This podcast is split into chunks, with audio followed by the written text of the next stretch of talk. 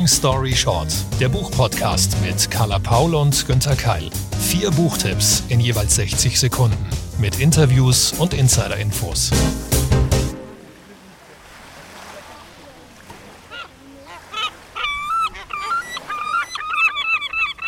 Ah, Günther, ich sag's, wie es ist. Ich bin urlaubsreif.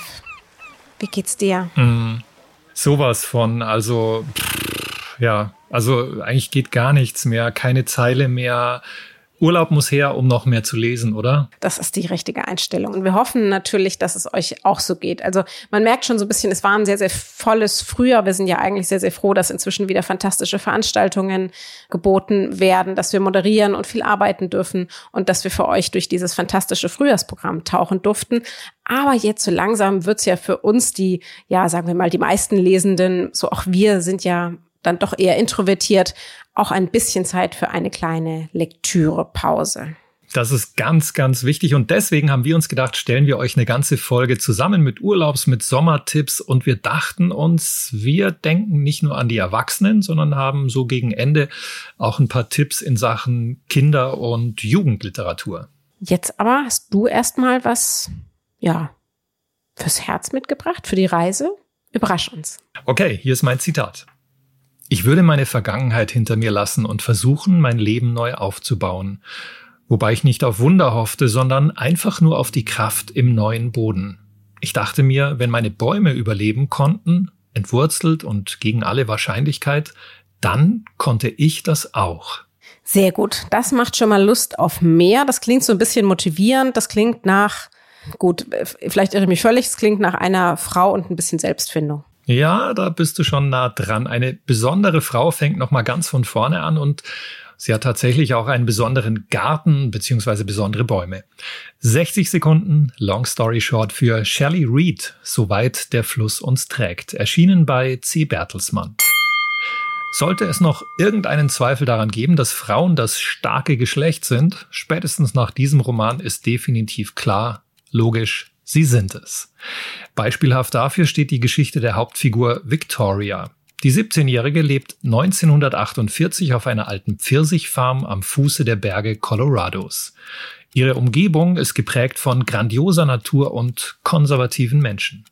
Victoria ist schüchtern und steht im Schatten ihres Bruders und Vaters, doch dann passiert etwas, das ihr Leben auf den Kopf stellt. Sie lernt Wilson kennen und lieben, einen indigenen Jungen, der im Dorf gemobbt und schließlich ermordet wird. Victoria ist nicht nur geschockt, sondern auch schwanger von Wilson, was bedeutet, sie muss fliehen in die Wildnis, wo sie ums Überleben kämpft und schließlich ihr Kind zur Welt bringt.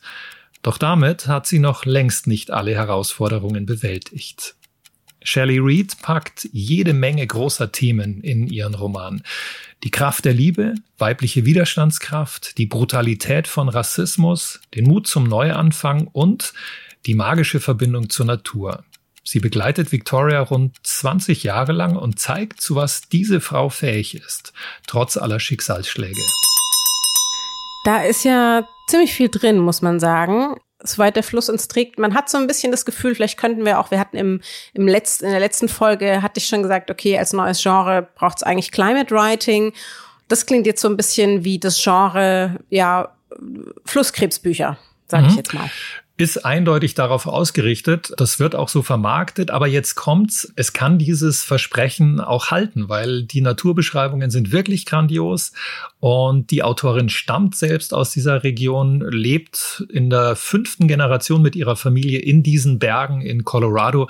Also das ist schon authentisch und das finde ich wichtig, weil sonst hätte man wirklich den Eindruck, das sei nur so ein, ja, so eine Marketinggeschichte und man fährt Trittbrett mit den Flusskrebsen. Ja.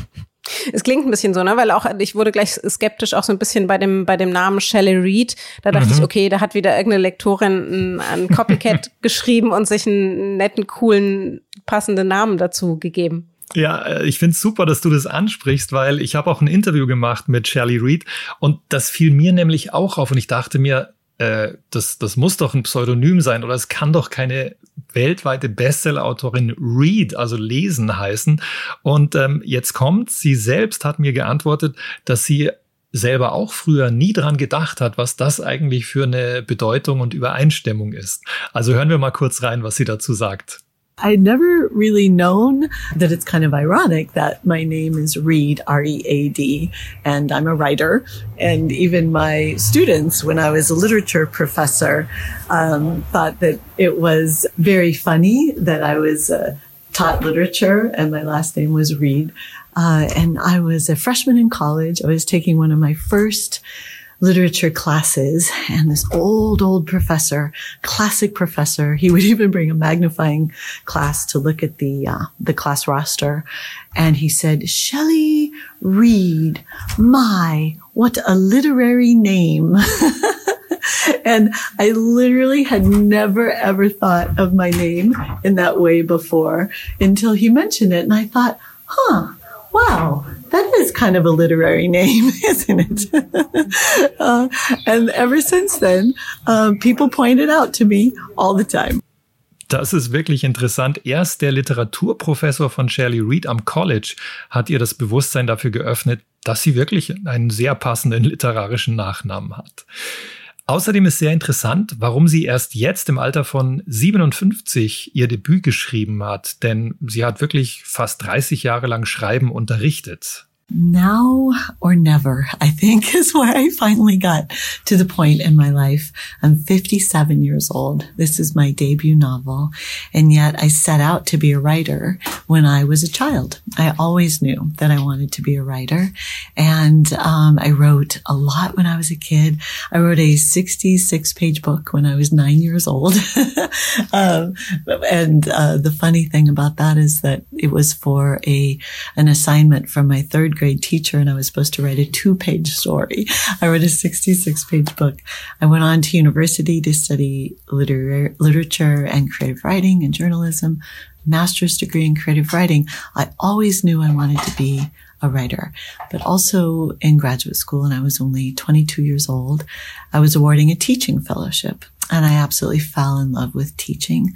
And I really felt it was a way to affect positive change in the world through working with young people. And I just really poured my heart and soul into being the best. I wanted to be a university professor and I, uh, just wanted to be the best professor I could be. And then my children were born and I wanted to also be the best mom I could be. And honestly, there are only so many hours in the day. And so I think that everything has its season and it was then my season to be a mother and to be a professor. But I knew I needed to return to writing in my life. And I wanted to do that before it was too late. And once I started dreaming up the character of Victoria Nash in the novel Go as a River, I knew it was time to shift my focus and write my book. Ich fasse das kurz mal zusammen. Also Shirley wusste immer, dass sie eine Autorin werden wollte. Sie hat als Kind schon mal ein Buch mit 66 Seiten geschrieben, aber dann kam ihre Karriere als Lehrerin und Professorin fürs Schreiben dazwischen. Dann wurde sie Mutter. Aber sie sagt, alles hat seine Zeit. Äh, die Zeit ist gekommen und vor ein paar Jahren hat sie sich dran gesetzt und gesagt und gedacht und gefühlt, jetzt muss ich diesen Roman schreiben. Man merkt ihr also, sagst du, tatsächlich diese literarische Erfahrung, die sie ja professionell gelernt hat. Das ist ja oft ein Unterschied zu deutschen AutorInnen im Text tatsächlich auch an und es macht auch einen großen Vorteil des Buches aus. Absolut. Ich glaube, jemand anderes hätte nicht diese Vielfalt von Themen untergebracht. Da hätte man sonst gedacht, boah, nee, das ist, das ist wirklich zu viel. Also, das macht sie meisterhaft, wie sie das alles einbaut. Und da merkt man dann den Profi, die ganz bewusst natürlich mit diesen Themen spielt. Shelley Reed, Soweit der Fluss uns trägt. Ein internationaler Bestseller und das schon beim Debütroman. Da gehe ich mal davon aus, dass wir noch weitere Bücher in Zukunft von ihr lesen können, sowie auch von der Bestseller-Autorin, die ich mitgebracht habe. Hier mein Zitat. Ich griff nach dem Briefumschlag und drehte ihn um. Er war nicht mehr so richtig verschlossen. An der angekauten Seite hatte sich der Kleber von der Lasche gelöst. Mummel hatte ihn gründlich bearbeitet. Ich könnte ihn einfach öffnen und nachsehen, was drin war. Aber war nicht richtig, oder? Das machte man ja nicht. Also ich machte sowas nicht. Ich sollte ihn wegschmeißen. Verschicken konnte ich ihn ohnehin nicht mehr, aber irgendwas hielt mich davon ab. Ha, jetzt habe ich einen Vorteil, weil ich auf der Leipziger Buchmesse einen Talk gesehen habe zwischen einer gewissen Carla Paul und einer gewissen Maike Werkmeister. und mir, mir kommt so vor, als ob ich dieses Zitat in irgendeiner Form schon dort gehört hatte. Völlig richtig, sie begleitet uns, beziehungsweise ich sie ja auch nun schon seit dem ersten Roman. Wir durften sie beide moderieren. Vor kurzem ist inzwischen tatsächlich der sechste Roman erschienen. Am Horizont wartet die Sonne. Und ich finde, der klingt doch schon so nach Strand, nach Balkonien, nach Seeufer. Also ganz wirklich perfekt für die heutige Folge. 60 Sekunden Long Story Short. Am Horizont wartet die Sonne von Maike Werkmeister. Ende April im Goldmann Verlag erschienen auf 433 Seiten. Katrin Lehmann ist Schriftstellerin. Sie lebt in Hamburg und ist inzwischen schon einige Zeit von ihrem Mann Tim getrennt. Sie befindet sich so ein bisschen in, in einer Zwischenphase. Das alte Leben als Ehefrau ist eigentlich schon abgeschlossen, aber eine neue Zukunft hat noch nicht so richtig begonnen. Was also tun? Da wirft ihr das Schicksal einen Brief vor die Füße und dieser führt sie samt Cousine Julia an die Atlantikküste, genauer gesagt nach Portugal. Dort wird sie zwischen stürmischen Wellen, sonnigem Strand und neuen Bekanntschaften nicht nur die Lösung für das Rätsel des gefundenen Briefes finden, sondern auch endlich wieder wenigstens ein bisschen zu sich selbst. Maike, sie hat es nicht verlernt. Stets schickt sie in ihren erfolgreichen Wohlfühlromanen fürs Herz ihre ProtagonistInnen zur Selbstfindung ans Meer. Sie bringen große bis kleinere Probleme mit, in denen wir uns meist ein wenig selbst erkennen, sowie stets noch zusätzlich schnell lieb gewordenes Personal um sich herum. Das ist leichte und liebevolle Lektüre, die zwar ernste Themen streift, aber uns eben auch mit kiloweise Hoffnung und Helligkeit versorgt. Und das ist nicht nur als Unterhaltung wahnsinnig erholsam, sondern in diesen Zeiten für Seelenheil auch dringend notwendig. Ein Strandtag als Roman. Das sind die Bücher von Maike Werkmeister und damit seitenreiches Vitamin D fürs Herz. Oh, das hast du wunderschön formuliert, Carla. Kiloweise Hoffnung und Helligkeit. Ja, genau. Genau das ist es, was wir brauchen. Fünf ihrer sechs Bücher sind ja bei Goldman erschienen und alle in sehr ähnlicher Optik. Das strahlt ja alles einen auch so richtig an. Und ich muss ganz ehrlich sagen, ich, ich habe es manchmal schon so verwechselt. Hä, welcher Band war das jetzt oder ist das überhaupt eine Reihe? Kann ich dir nur zustimmen? Also ich finde, die, die Cover treffen den Inhalt sehr, sehr gut aber es ist keine Reihe, es wirkt nur wegen des Designs so.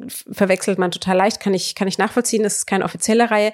Allerdings muss man sagen, es hängen schon alle Romane irgendwie so ein bisschen miteinander zusammen und sie bauen auch ein wenig aufeinander auf, weil sie nimmt immer eine Figur aus dem Vorgängerroman und das ist dann die Hauptperson für den nächsten Roman. Das heißt, wenn man jetzt eines ihrer Bücher liest, dann kann man schon so ein bisschen, also es gibt inzwischen auch aus dem Umfeld von Maike sozusagen schon wetten, wen, wen aus dem Personal sie dann wieder für das nächste Buch nimmt.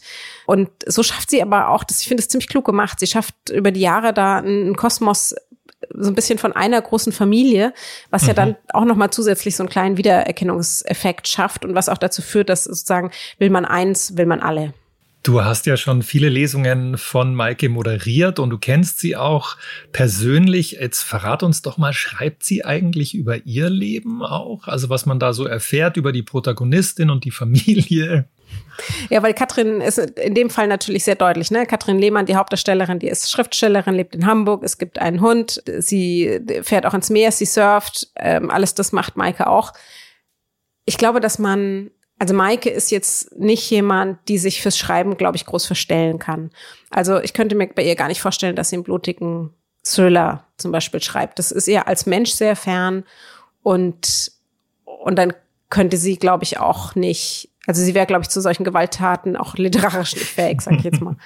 sie ist, sie ist genau der Mensch, den sie auch in ihren Büchern zeigt. Trotzdem sind es natürlich nicht immer unbedingt ihre Probleme. Überall steckt sicherlich so ein bisschen was drin, auch aus ihrem ganzen Umfeld.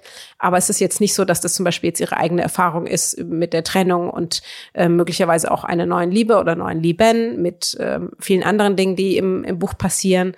Aber sagen wir mal so vom, vom Grundcharakter passen alle diese Romane sehr gut und ich würde tatsächlich behaupten, bei ihr, so kitschig es klingt, sie schreibt sie sich aus dem Herzen. Das ist doch wunderbar. Also die Sonne wartet am Horizont bei Maike Werkmeister und wir bleiben sogar auch noch am Strand. Das kann ich schon mal verraten. Hier ist mein Zitat. In dem Moment spürte ich, wie lange ich meine Homosexualität schon mit mir herumtrug. Sie war etwas, das stets mit dabei war, zwar nur langsam erwachte, aber sich mit jedem Tag auswuchs, erwachsen werden, sich über sich selbst klar werden wollte. Okay, wir sind am Strand. Ähm, wir wissen schon, entweder es ist eine, eine Frau, die Frauen liebt, es ist ein Mann, der Männer liebt ähm, eine Liebesgeschichte, also wahrscheinlich vielleicht auch so ein bisschen so eine Coming-of-Age-Geschichte. Ich bin gespannt. Mhm, ja, hast du sehr gut eingeordnet. Long story short, 60 Sekunden für Florian Gottschik, damals im Sommer, erschienen bei Penguin. Ein junger Mann liegt auf einer Luftmatratze, drunter schimmert türkisblaues Wasser. Das Cover zeigt schon klar, hier gibt's Urlaubsstimmung. Tatsächlich startet der Plot als leichte Sommerlektüre, gut lesbar, geschrieben aus der Perspektive eines 15-Jährigen. Später bekommt das Buch einen starken, überraschenden Dreh und auch mehr Tiefe und Melancholie. Ende der 90er Jahre machen zwei Brüder mit ihren Eltern Urlaub am Meer. Der eine ist 17, der andere 15 und zwischen ihnen herrscht permanente Konkurrenz. Der Jüngere versucht sich der Dominanz seines Bruders zu entziehen, sich endlich selbst zu finden, seinen Weg, seine Sexualität. Dazu gehört, dass er sich am Strand in einen fremden Jungen verliebt, Philippe, einen Franzosen.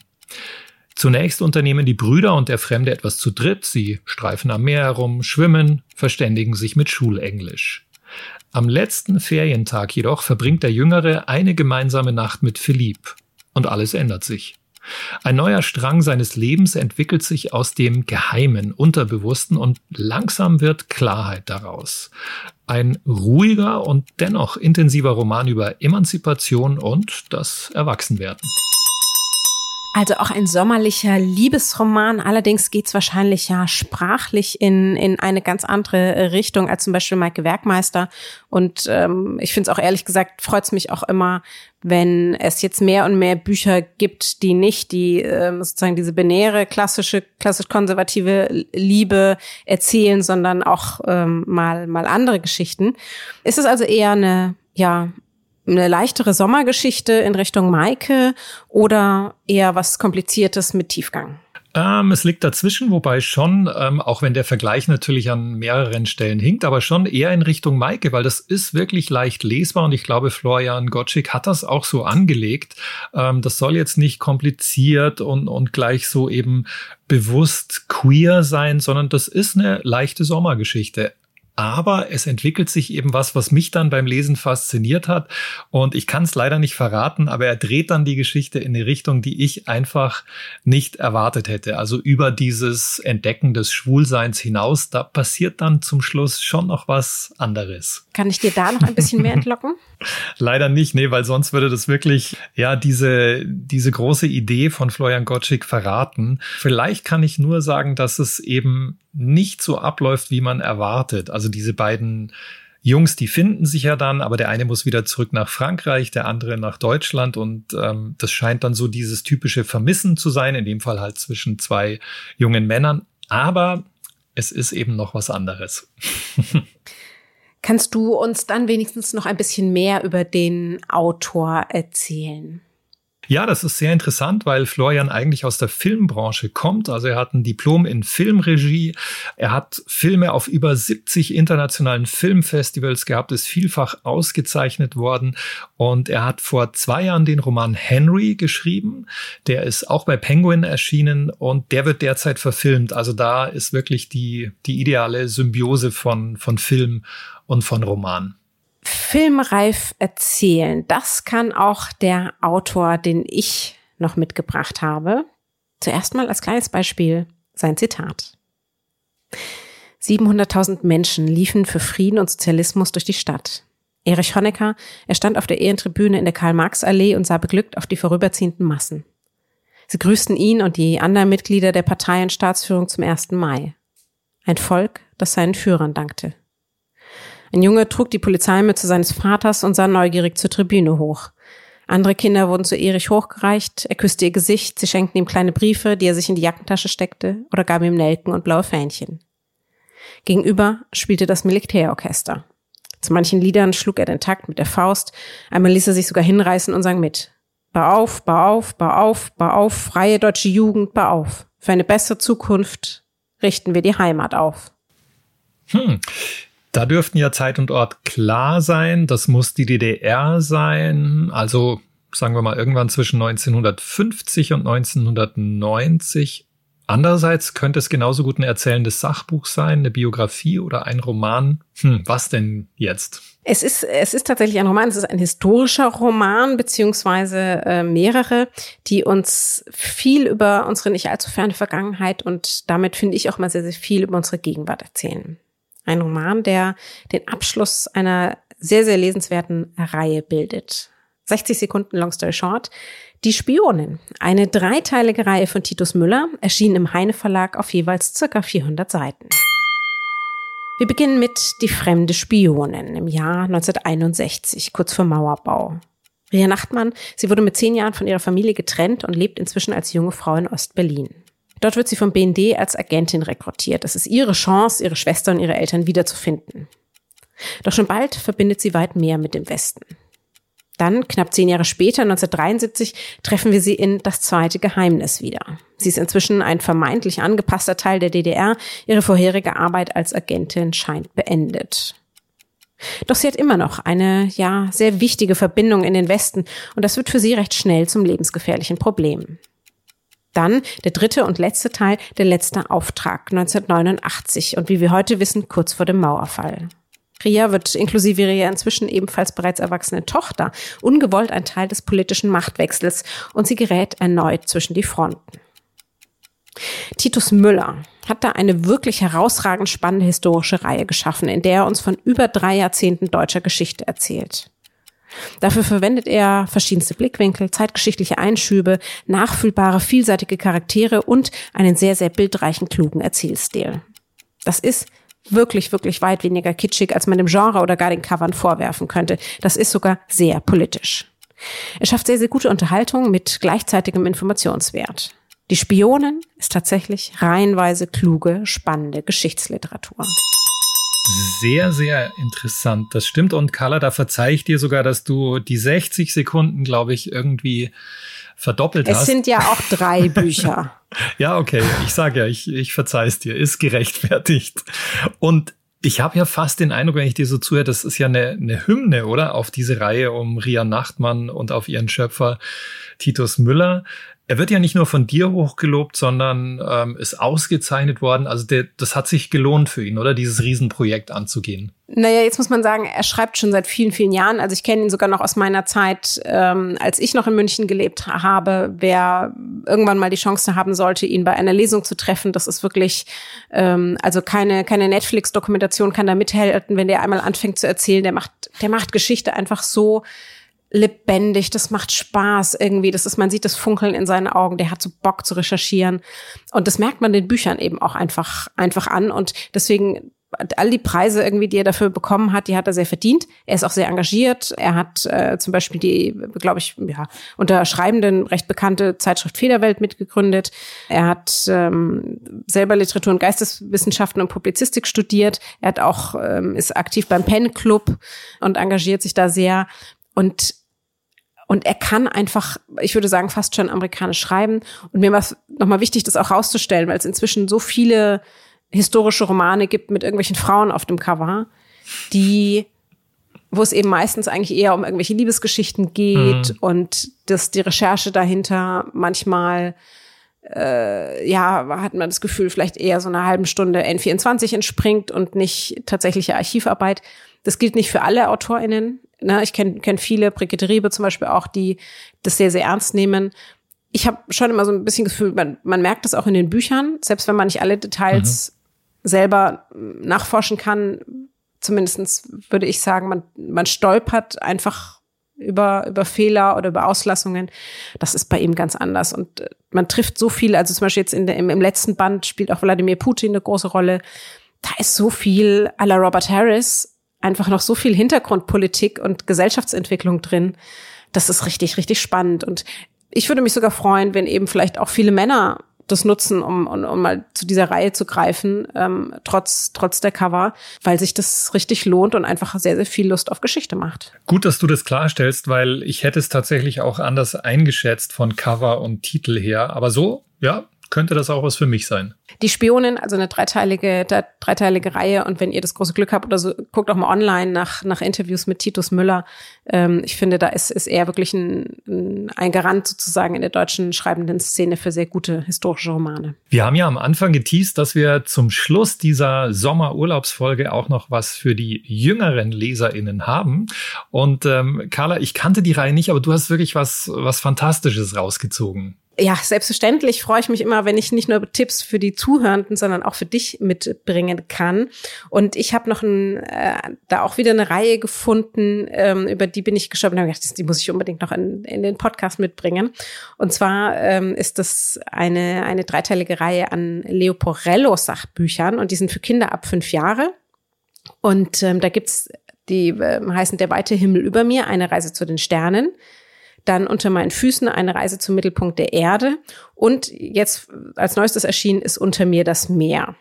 Und das sind ja Leporello Bücher, also das habt ihr vielleicht schon mal gesehen, das sind sogenannte Faltbücher. Also wenn man ein ein faltbares Heft, ähm, das kann entweder ein Papier oder ein großer Kartonstreifen sein, der so ziehharmonikartig zusammengelegt ist, also wie, ein, wie eine Stadtplan sozusagen.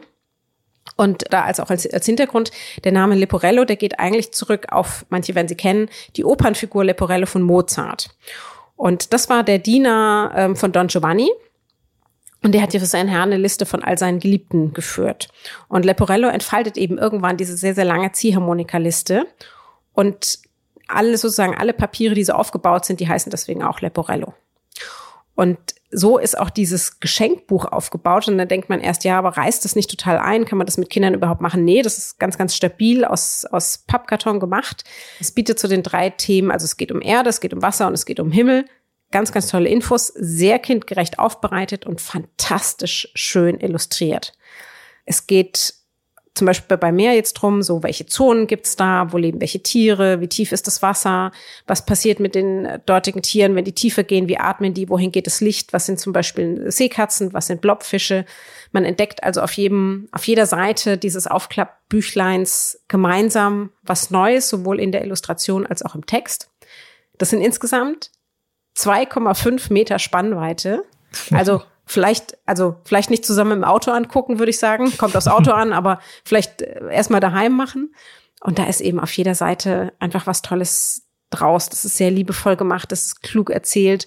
Und ich habe immer einfach eine ganz, ganz große Freude, wenn für große und kleine lesende Literatur mal ein bisschen anders gedacht wird und auch ein bisschen anders erzählt wird.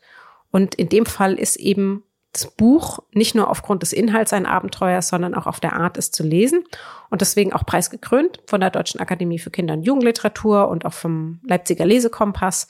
Unter mir das Meer, der weite Himmel über mir und eine Reise zum Mittelpunkt der Erde mit unter meinen Füßen. Alles drei erschienen im Prestel Verlag. Lohnt sich sehr. Ganz, ganz großer Schatz im Bereich der Kinderliteratur.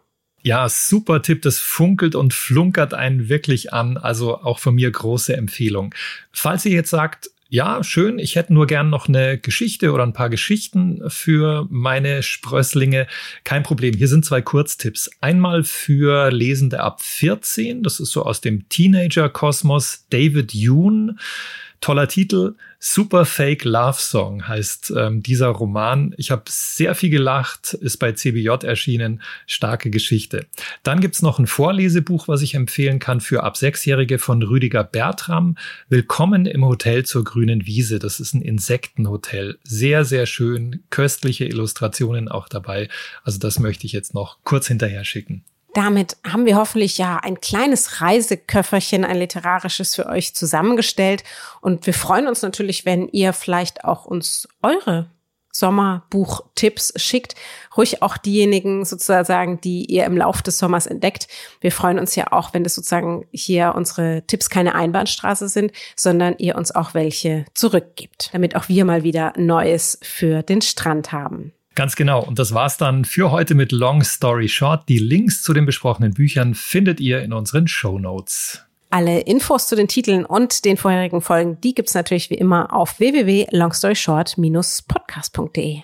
Zu Risiken und Nebenwirkungen lest den Klappentext und fragt eure Lieblingsbuchhändlerinnen und Buchhändler vor Ort. Wir freuen uns über eure Bewertungen und Feedback auf allen Plattformen, wie immer natürlich auch auf den sozialen Kanälen. Und ein großes Dankeschön an alle, die uns bereits bewertet haben. Und solltet ihr natürlich ein bisschen frei haben, einen wunderschönen Urlaub und eine allerfeinste gesunde Sommerzeit. Genau, eine super Zeit wünschen wir. Long Story Short ist eine Kooperation zwischen Carla Paul, Günter Keil und der Penguin Random House Verlagsgruppe. Happy Reading!